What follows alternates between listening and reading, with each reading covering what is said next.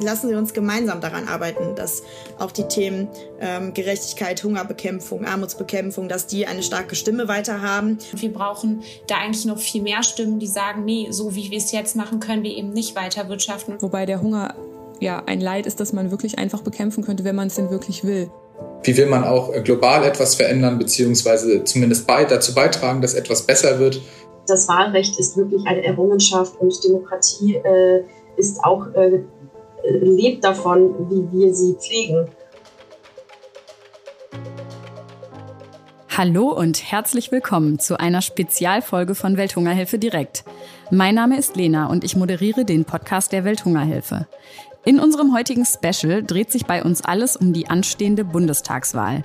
Ich habe mich mit fünf jungen Menschen unterhalten, die ein gemeinsames Ziel verbindet. Sie wollen zum ersten Mal in den Bundestag einziehen. Wir haben uns in diesem Medley-Format bewusst gegen ein Streitgespräch entschieden, sondern geben den fünf Kandidierenden hier die Möglichkeit, ihre unterschiedlichen Ansätze und Perspektiven zu erklären. Uns von der Welthungerhilfe interessiert, wie stellen Sie sich die Zukunft vor? Was sind Ihre Visionen und wie wollen Sie diese erreichen? Und welche Möglichkeiten sehen Sie, unsere Vision von einer Welt ohne Hunger und Armut in Ihre politische Arbeit zu integrieren? Über diese Themen habe ich mich unterhalten mit Katharina dos Santos von der CDU, Heidi Reichineck von der Linken, mit Jessica Rosenthal von der SPD, Max Mordhorst von der FDP und Vanessa Rashid von den Grünen. Starten werden wir in alphabetischer Reihenfolge mit Katharina.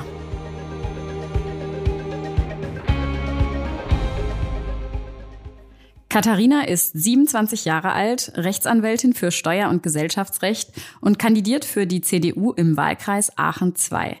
Sie ist im Landesvorstand der Jungen Union NRW und Leiterin des Arbeitskreises Frauenförderung.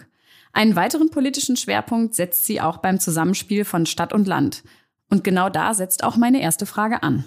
Du sagst ja, dass es dir wichtig ist, in deiner Kandidatur für den Bundestag verschiedene politische Ebenen auch besser miteinander zu verbinden. Und meine Frage wäre da ganz konkret, ähm, die, ja, was haben die Sorgen der Leute vor Ort, zum Beispiel äh, im Bereich Mobilität, denn mit den Abstimmungen und Reden im Bundestag wirklich zu tun? Also wie bringst du das gut miteinander zusammen?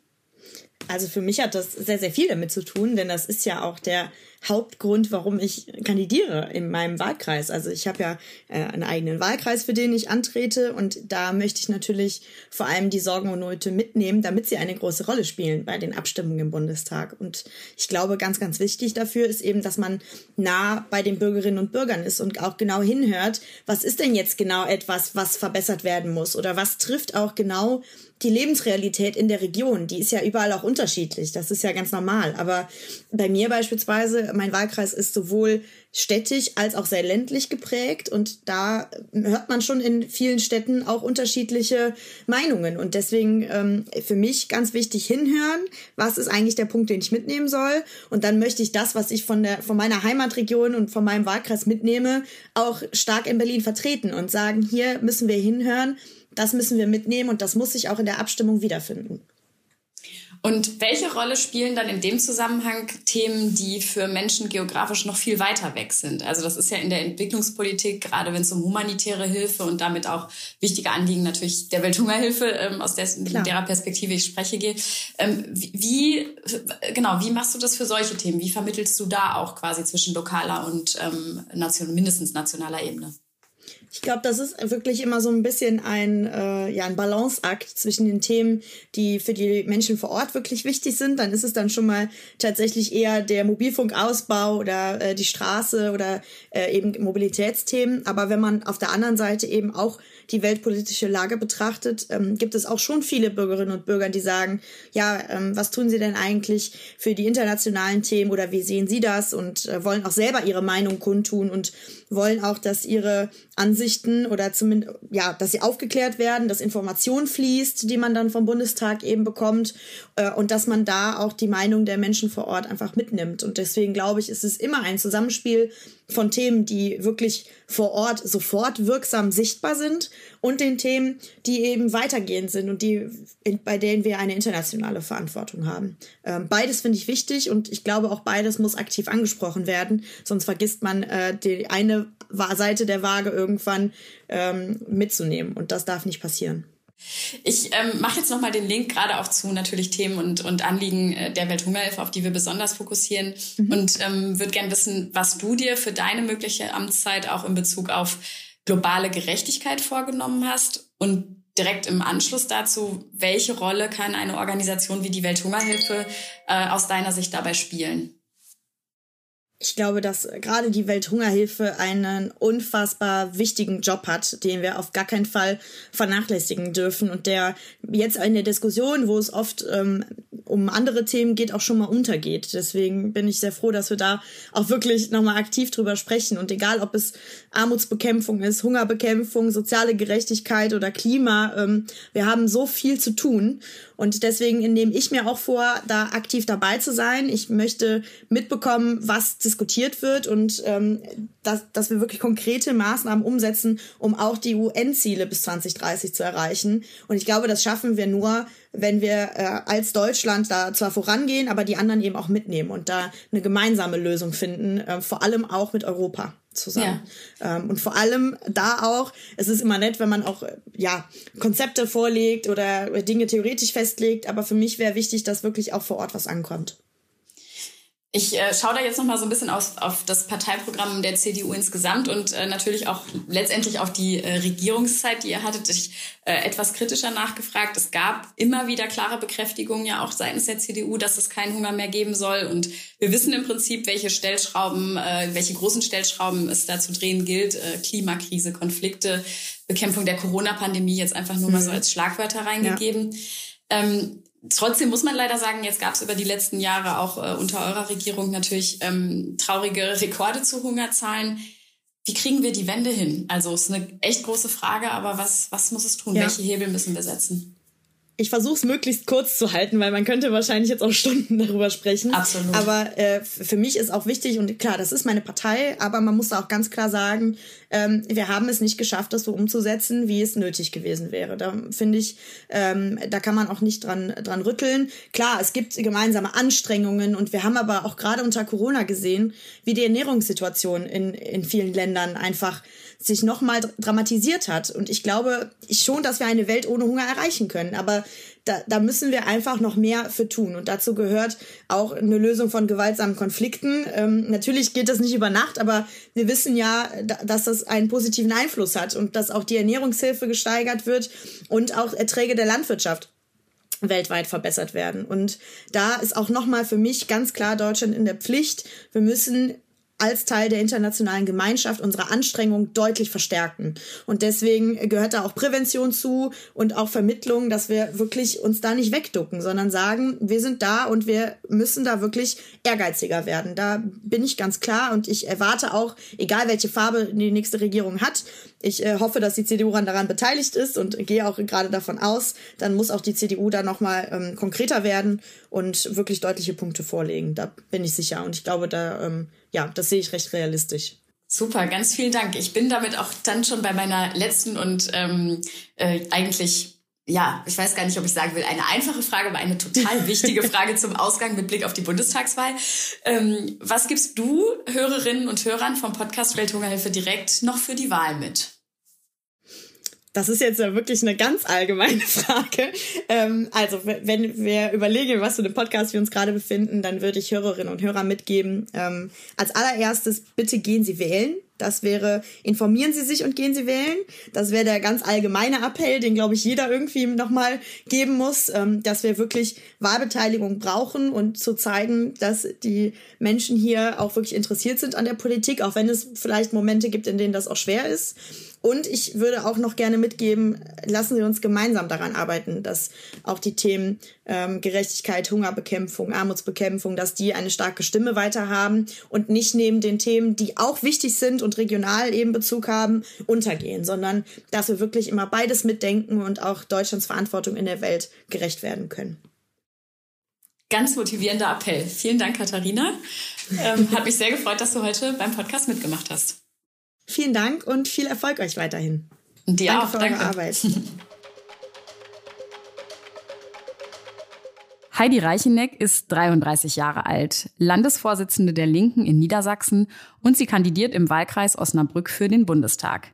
Ihr Studium absolvierte sie im Bereich der Nahoststudien. Heute arbeitet sie als pädagogische Mitarbeiterin in der Jugendhilfe. All das sind Punkte, die sich auch in ihrem politischen Spektrum wiederfinden, über das wir heute kurz sprechen. Ich freue mich sehr, dass auch Heidi Reicheneck von der Linken heute hier im Podcast Welthungerhilfe direkt zu Gast ist. Und ähm, ja, ich freue mich, dich ein bisschen kennenzulernen, Heidi, ein bisschen was über deine ähm, politischen Ambitionen zu hören. Und ähm, Darf ich direkt mit einer Frage reinstarten? Ja, sehr gerne. Ich freue mich auch, dass ich hier bin und wir ein bisschen ins Gespräch kommen und äh, bin sehr gespannt. Super.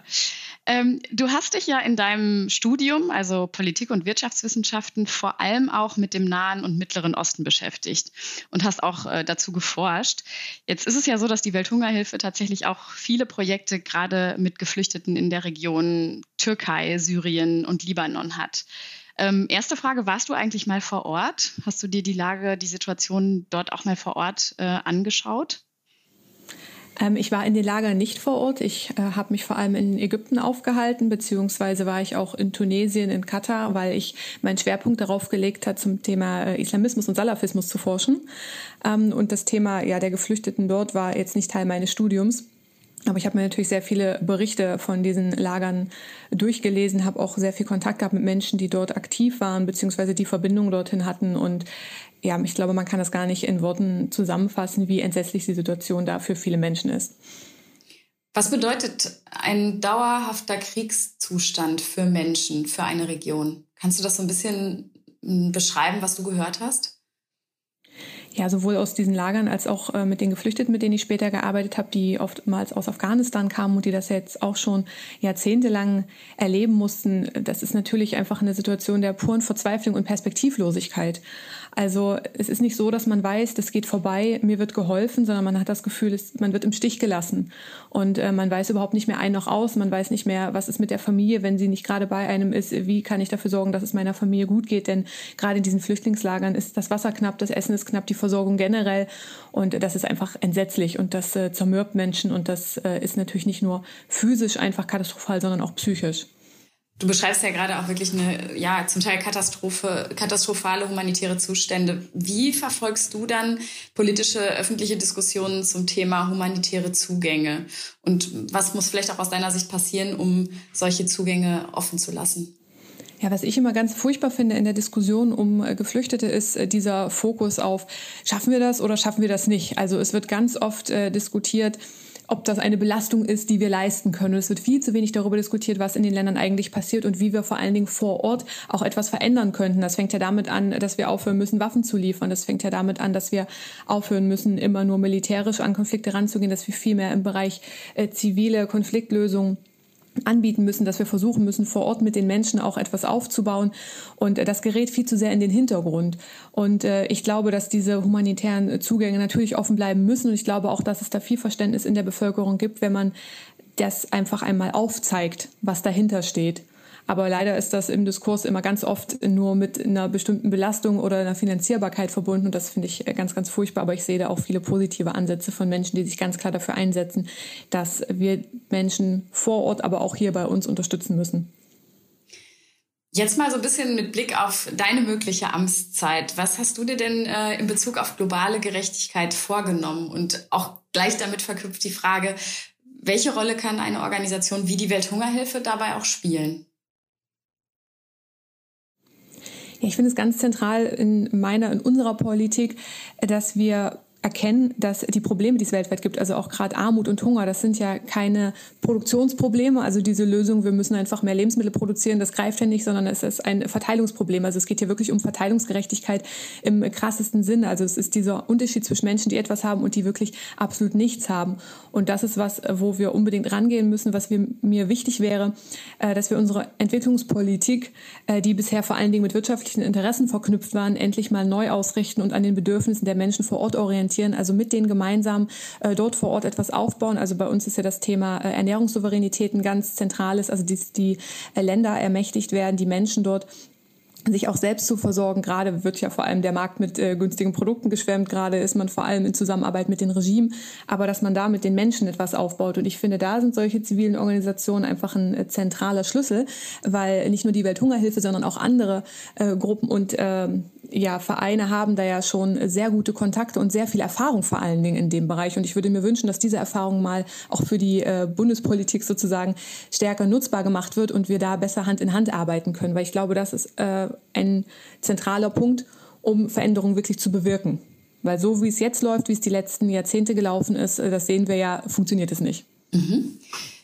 Ich würde jetzt ganz gerne noch mal so ein bisschen den äh, Blick weiten und auch ähm, ja in euer Wahlprogramm letztendlich schauen. Äh, da habe ich so eine mhm. Aussage rausgefischt, die ich, die ich ganz spannend finde, wo ich äh, gerne deine Meinung zu hören würde. Und zwar ähm, findet sich die Aussage bei euch im Wahlprogramm, dass westliche Entwicklungspolitik ähm, als Instrument kolonialer oder postkolonialer Unterdrückung und Ausbeutung gescheitert ist.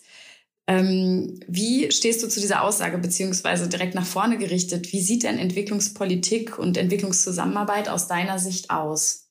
Sollte sie aussehen? Ja, also diese Aussage kann ich erstmal unterschreiben. Die Entwicklungszusammenarbeit äh, muss endlich die Solidarität und die Würde der Menschen in den Mittelpunkt stellen und nicht die wirtschaftlichen Interessen von Ländern, weil das ist eben genau das Problem, dass Entwicklungspolitik ganz oft mit wirtschaftlichen Interessen durchzogen ist. Und deswegen äh, müssen wir ganz dringend, das habe ich schon mal gesagt, aber in der Politik wird ja viel gelogen, da kann man die richtigen Sachen auch doppelt und dreifach sagen. Deswegen müssen wir öffentliche und zivilgesellschaftliche Strukturen stärken. Und wir müssen die Entwicklungszusammenarbeit an den Zielen der Partnerländer und an den dortigen Gesellschaften orientieren und sie dabei eben unterstützen, dass sie es auch äh, schaffen, eigene Entwicklungswege zu bestreiten, äh, beschreiten. Da gehört zum Beispiel dazu, dass wir nicht mehr äh, den Fokus auf große Agrarkonzerne lenken, sondern dass wir dafür sorgen, dass eben vor Ort kleinbäuerliche äh, Produktion möglich ist. Das passiert ja gerade alles nicht. Und das ist eben das, was wir kritisieren, wenn wir sagen, dass das ähm, postkoloniale Unterdrückung ist. An der Stelle ähm, kann ich schon fast sagen, vielen Dank erstmal für deine Insights und äh, auch ja so ein bisschen nochmal Argumente ähm, mit, äh, wie ihr euch stark machen wollt, wie du dich selber auch stark machen möchtest ähm, in einer nächsten äh, Regierung oder im nächsten Bundestag. Jetzt ist bald Bundestagswahl und ähm, meine letzte Frage ist tatsächlich, was gibst du denn Hörerinnen und Hörern vom Podcast Welthungerhilfe direkt jetzt noch für die Wahlen mit? Ja, ich glaube, wir haben die historische Chance, wirklich eine progressive Regierung ins Amt zu heben bei den nächsten Bundestagswahlen. Ich würde mir sehr wünschen, dass wir diese Chance nutzen. Denn mein Ziel ist es, ähm, ich persönlich würde mich gerne mit dem Thema Kinder- und Jugendpolitik beschäftigen, wenn ich im Bundestag bin. Ähm, und ich finde diese erschreckende Zahl, dass alle zehn Sekunden ein Kind unter fünf Jahren an Hunger stirbt, äh, einfach so entsetzlich. Wobei der Hunger ja ein Leid ist, das man wirklich einfach bekämpfen könnte, wenn man es denn wirklich will. Und ich glaube, mit einer progressiven Regierung haben wir da noch mal bessere Chancen, dass auch Deutschland seiner Verantwortung in der Welt gerecht wird und da entsprechend ähm, Kooperation findet, da wirklich was dran zu ändern. Und das ist meine große Hoffnung. Und äh, damit äh, gehe ich jetzt auch weiter in den Wahlkampf. Danke, super. Dann ähm, ja, alles Gute für den weiteren Wahlkampf und ich danke dir sehr, dass du heute hier beim Podcast mitgemacht hast und dabei warst. Ja, vielen Dank für die Gelegenheit und äh, ich freue mich auf die weitere Zusammenarbeit.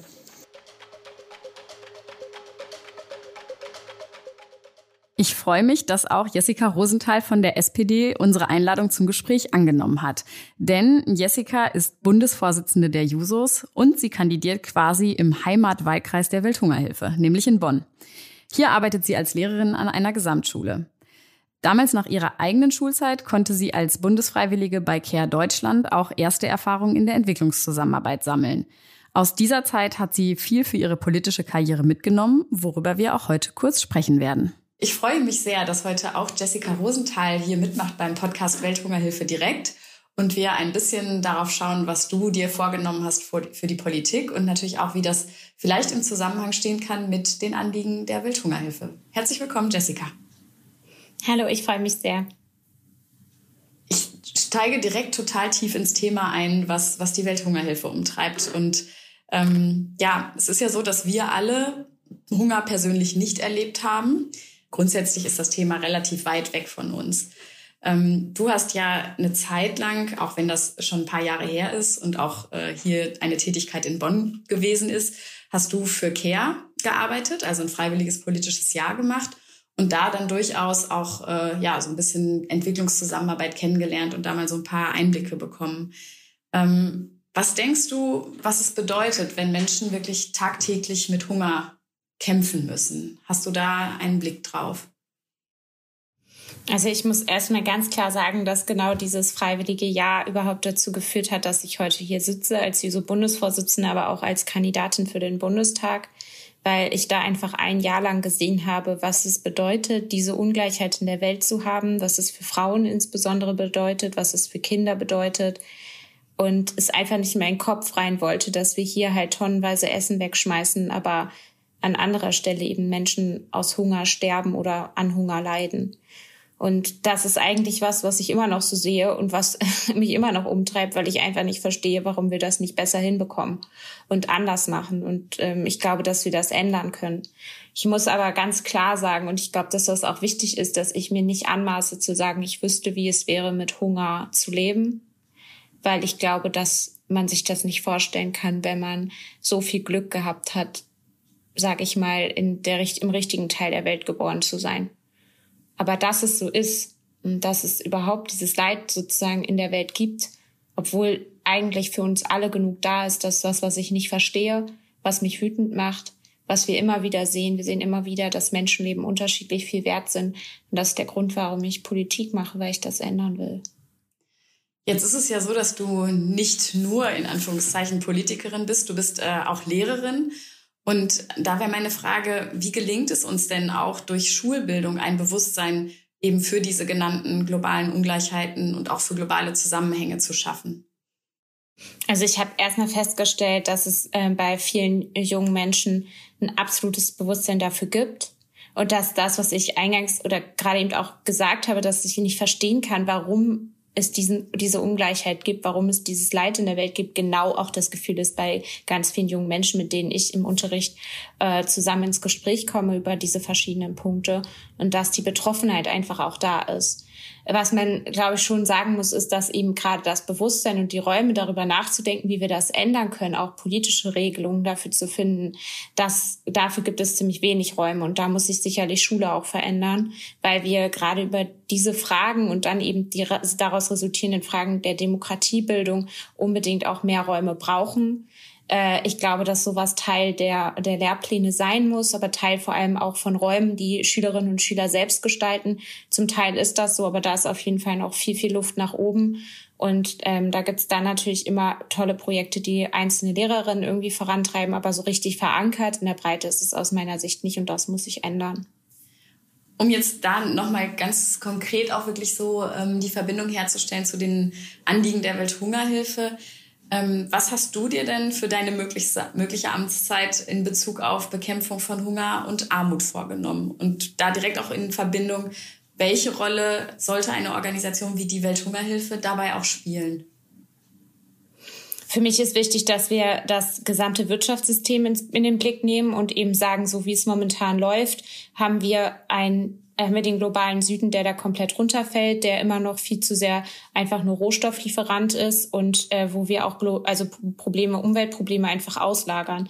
Und ähm, das ist natürlich ein riesen, riesen Ding, irgendwie ein Wirtschaftssystem umzukrempeln. Ich glaube, wir haben da erste Ansätze mit der Mindeststeuer, die kommen muss, aber eben auch mit dem Lieferkettengesetz, was jetzt verschärft werden muss in den nächsten vier Jahren, wo wir noch stärker auch gucken müssen, dass Menschen zu ihrem Recht auch kommen, wenn sie Ausbeutung erfahren, wo ökologische Standards mit eingerechnet geregelt werden müssen. Also das sind alles Punkte, wo es schon mal in die richtige Richtung geht. Aber wir müssen eben auch klar sagen, irgendwie sich nur darauf auszuruhen, Exportweltmeisterin zu sein, bringt überhaupt nichts, sondern wir brauchen eine, ein global gerechtes Wirtschaftssystem und müssen auch Unternehmen in die Verantwortung äh, nehmen und Produktionsbedingungen ganz klar auch ähm, regulieren und gucken, dass das eben auch am Ende stimmt. Und da, glaube ich, hat die Welthungerhilfe einen total wichtigen Punkt, weil sie eben darauf immer wieder aufmerksam macht. Ich habe das ja selber erlebt. Wir haben versucht, als Jusos klarzumachen, dass die Corona-Pandemie die gesamte Welt trifft und dass es unbedingt Impfstoffe für alle Länder braucht. Wir wollten die Impfpatente freigeben, aber das kam, wir kamen mit unserer Nachricht ja gar nicht durch. Es äh, wurde immer nur auf die nationalen ähm, Bedürfnisse geschaut, was auch richtig und wichtig ist, aber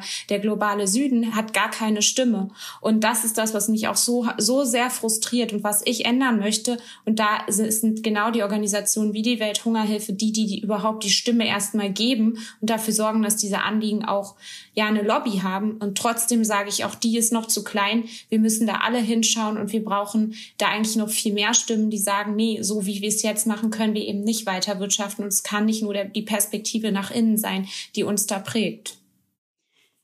Ihr habt ja bei euch im Parteiprogramm, SPD-Parteiprogramm, ähm, auch einen Aspekt nochmal besonders herausgestellt, nämlich die Förderung von kleinbäuerlicher und agrarökologischer Landwirtschaft. Ähm, kannst du das nochmal einordnen, warum euch das wichtig ist und was du dir da auch von versprechen würdest?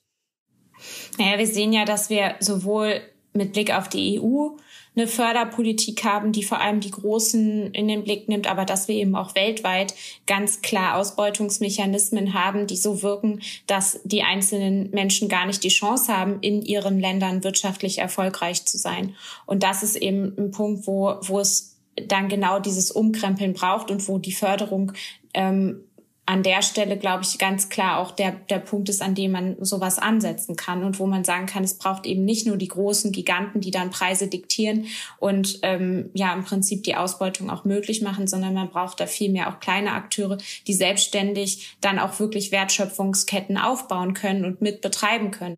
Super, vielen Dank. Ähm, wir sind jetzt quasi schon äh, am Ende angekommen. Das geht immer schnell und äh, eigentlich ja, würde es bei jeder Frage ja lohnen, noch tiefer einzusteigen. Ähm, vielleicht als letzter, letzter Punkt, was gibst du Hörerinnen und Hörern dieses Podcasts Welthungerhilfe direkt jetzt noch für die Wahl mit?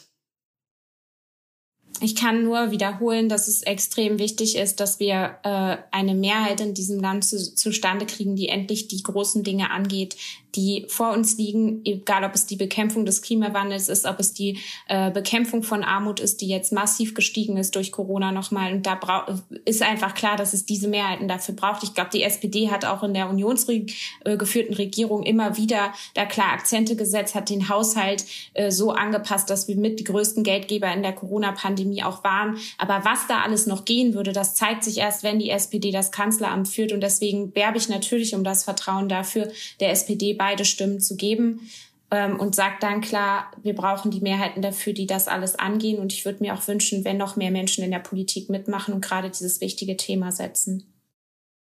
Super, ganz vielen Dank. Freut mich, Jessica, dass du heute da warst und ähm, so wichtige Statements hier ähm, mit in den Podcast gebracht hast. Dankeschön. Max Mordhorst ist Landesvorsitzender der Jungliberalen in Schleswig-Holstein und kandidiert für die FDP im Wahlkreis Kiel für den Bundestag. Max ist 25 und hat gerade sein juristisches Staatsexamen geschrieben. Wenn man auf seine Website schaut, dann springen einem direkt folgende Stichpunkte ins Auge. Wachstum, Klimaschutz und Generationengerechtigkeit.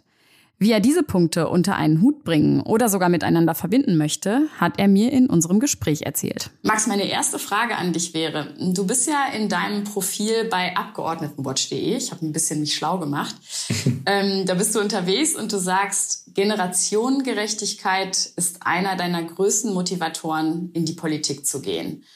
Und da würde ich ganz gern von dir wissen, was umfasst das alles für dich und wie kann man den Begriff vielleicht auch im globalen Kontext verstehen?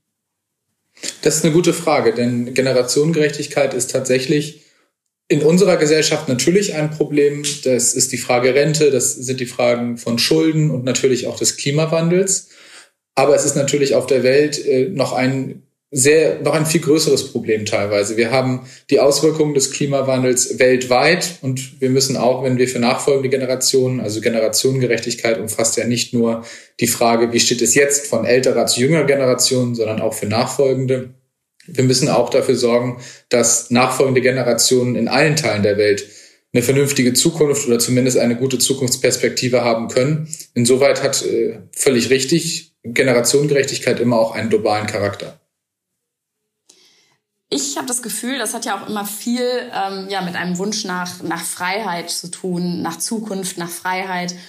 Und ähm, wenn ich diese Themen jetzt mal in, mit dem Klimawandel, mit Konflikten und auch mit Armut in Verbindung setze, dann ist in solchen Sphären Freiheit nicht in dem Maße erlebbar, wie wir das vielleicht kennen.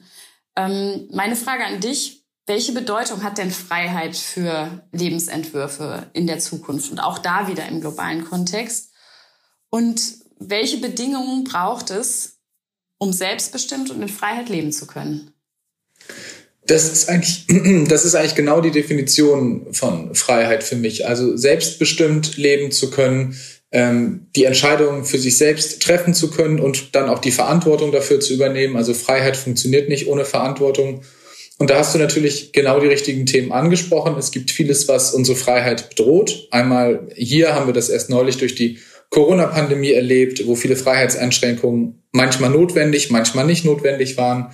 Wir haben es aber im globalen Kontext natürlich noch viel, viel stärker. Die größte Gefahr für Freiheit ist sicherlich Hunger und Armut und natürlich auch der Klimawandel auf der Welt.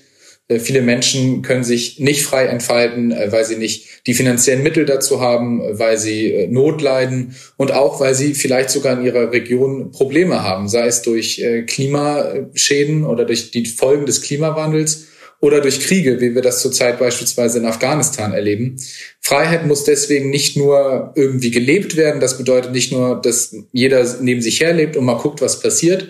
Freiheit, und das ist für mich ganz wichtig, bedeutet auch, dass man Verantwortung übernimmt dafür, dass andere ihre Freiheit voll entfalten können. Und manchmal sogar, und das ist jetzt vielleicht von einem Liberalen nicht selbstverständlich, mir aber trotzdem wichtig, manchmal muss zum Beispiel auch der Staat dafür sorgen, dass Freiheit gewährleistet wird durch eine gute Schulbildung, äh, durch vernünftige wirtschaftliche Unterstützung und durch Freiräume geben. Also es geht nicht alleine, es geht nur ein Miteinander von Staat und äh, Bürger. Sind auch das wieder für dich globale Themen? Ja, total. Also wir haben ja hier eine große Verantwortung dafür, nämlich dadurch, dass wir das Glück haben oder auch äh, natürlich auch viel geschafft haben, dadurch dazu, dass wir eine reiche Gesellschaft sind oder es zumindest auch bleiben wollen. Ähm, dennoch können wir natürlich nicht langfristig einfach so weitermachen, was den Klimawandel angeht, äh, weil Menschen auf der Welt dadurch große Folgen erleiden und äh, große Schäden haben.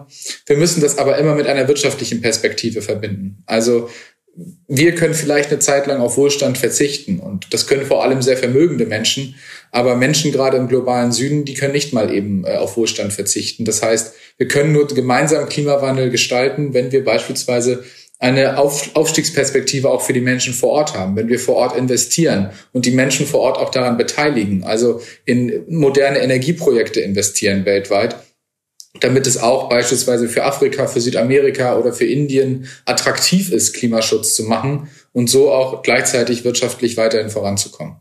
Und der Bericht ähm, vom Weltklimarat zeigt uns ja auf, dass die Kipppunkte in der Erderwärmung früher stattfinden werden, als wir das eigentlich bisher gedacht haben, nämlich schon 2030.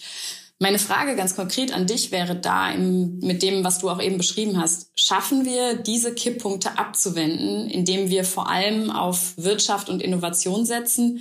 Oder muss man da nicht vielleicht doch noch äh, etwas einschränken?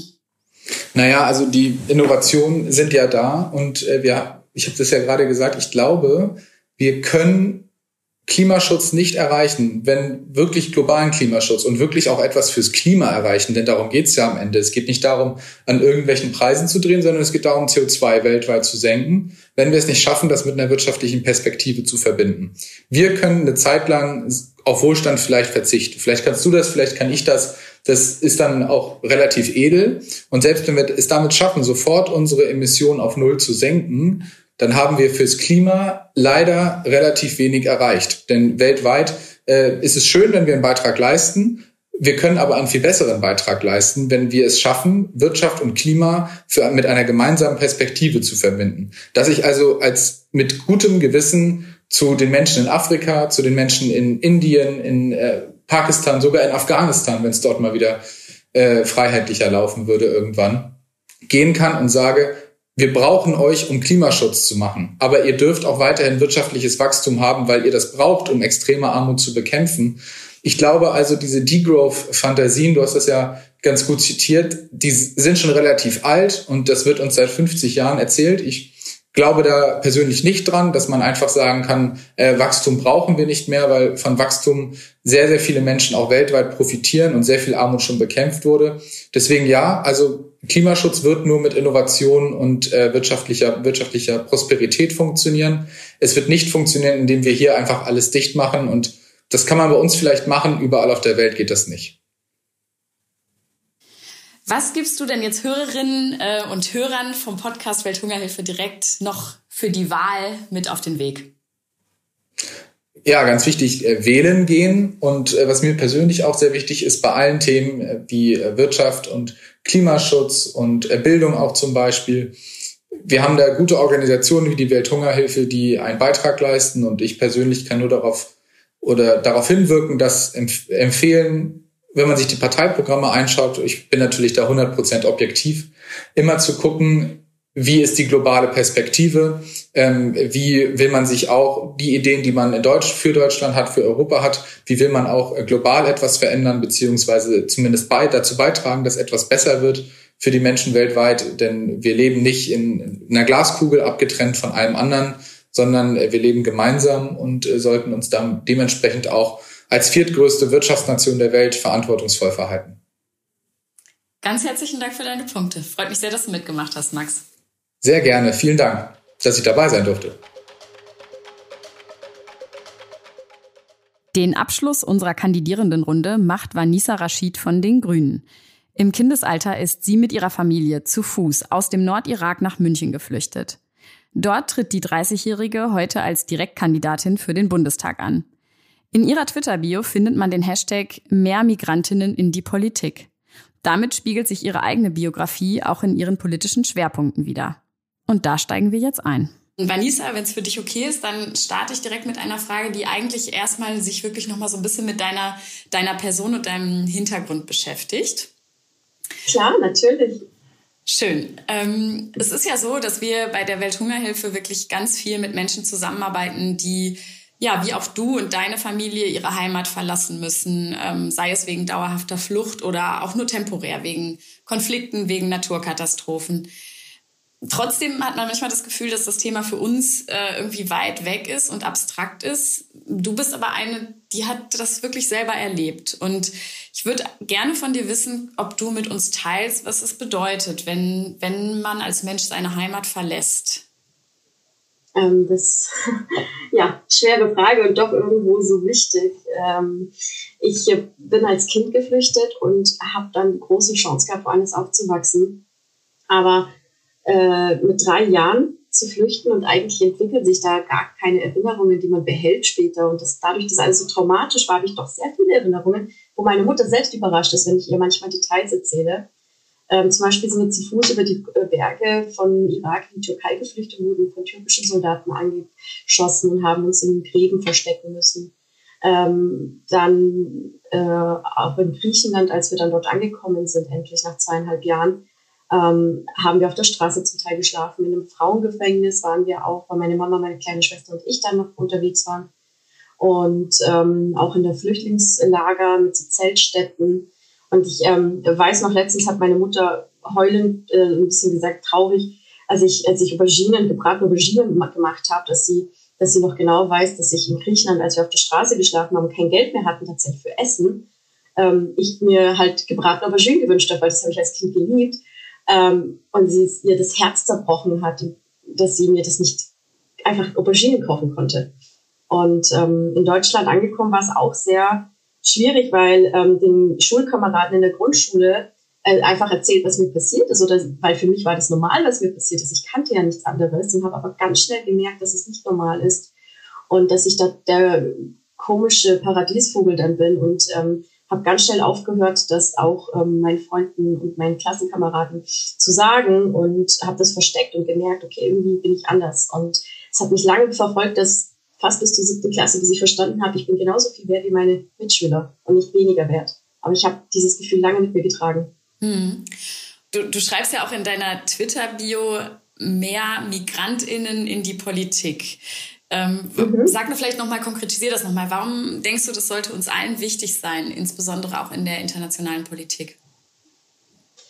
Weil wenn wir beim Politik äh, die Gesellschaft widerspiegeln sollen, dann muss aber auch die Gesellschaft mit am Tisch sitzen, wo die Entscheidungen getroffen werden.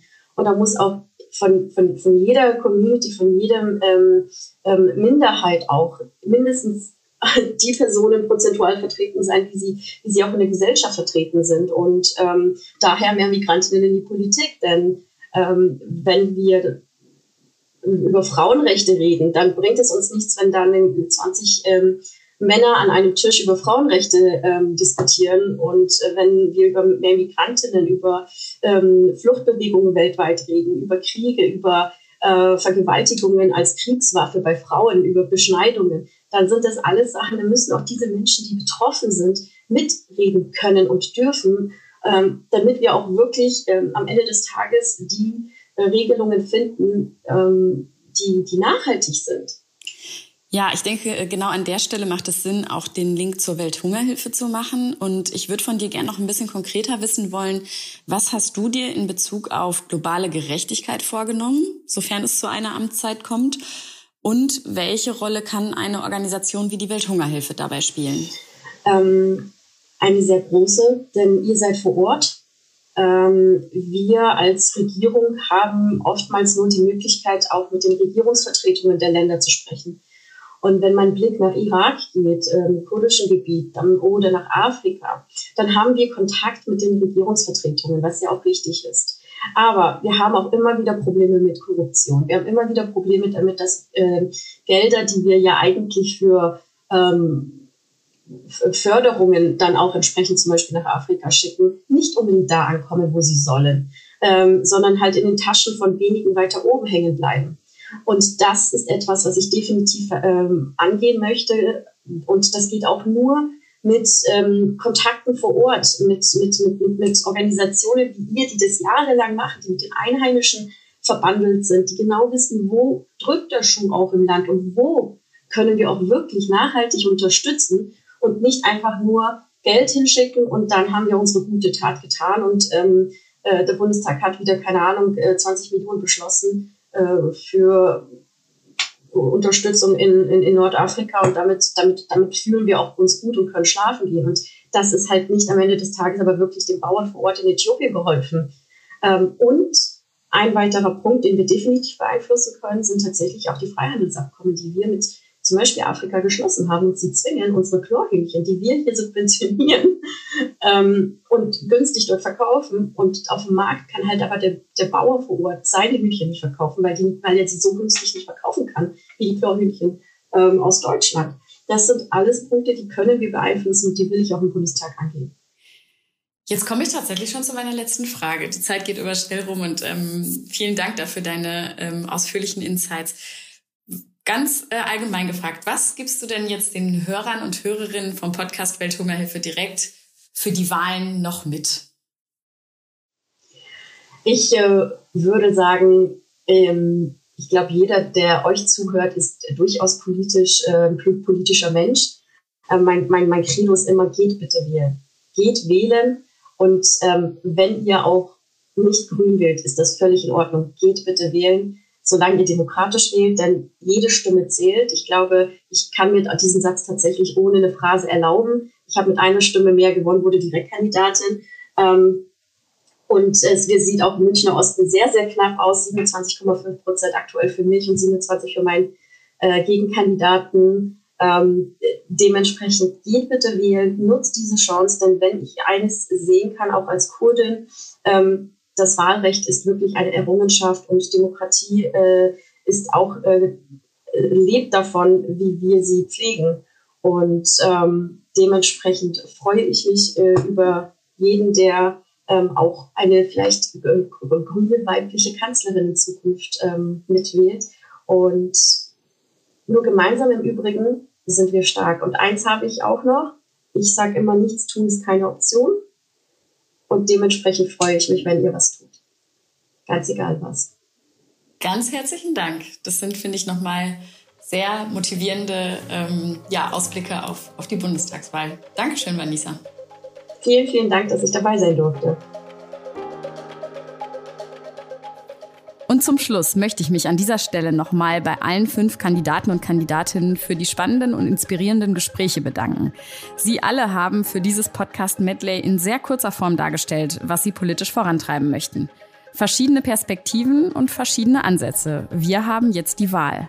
Auf der Website der Welthungerhilfe findet ihr übrigens unter dem Hashtag Vote for Zero Hunger noch unsere Anliegen und Forderungen an die Politik und die nächste Regierung. Viel Spaß beim Wählen. Das war Welthungerhilfe direkt, der Podcast der Welthungerhilfe. Wenn es euch gefallen hat, empfehlt den Podcast gerne weiter. Und natürlich freuen wir uns über Feedback, Lob und Kritik an podcast.welthungerhilfe.de. Bis zum nächsten Mal bei Welthungerhilfe direkt.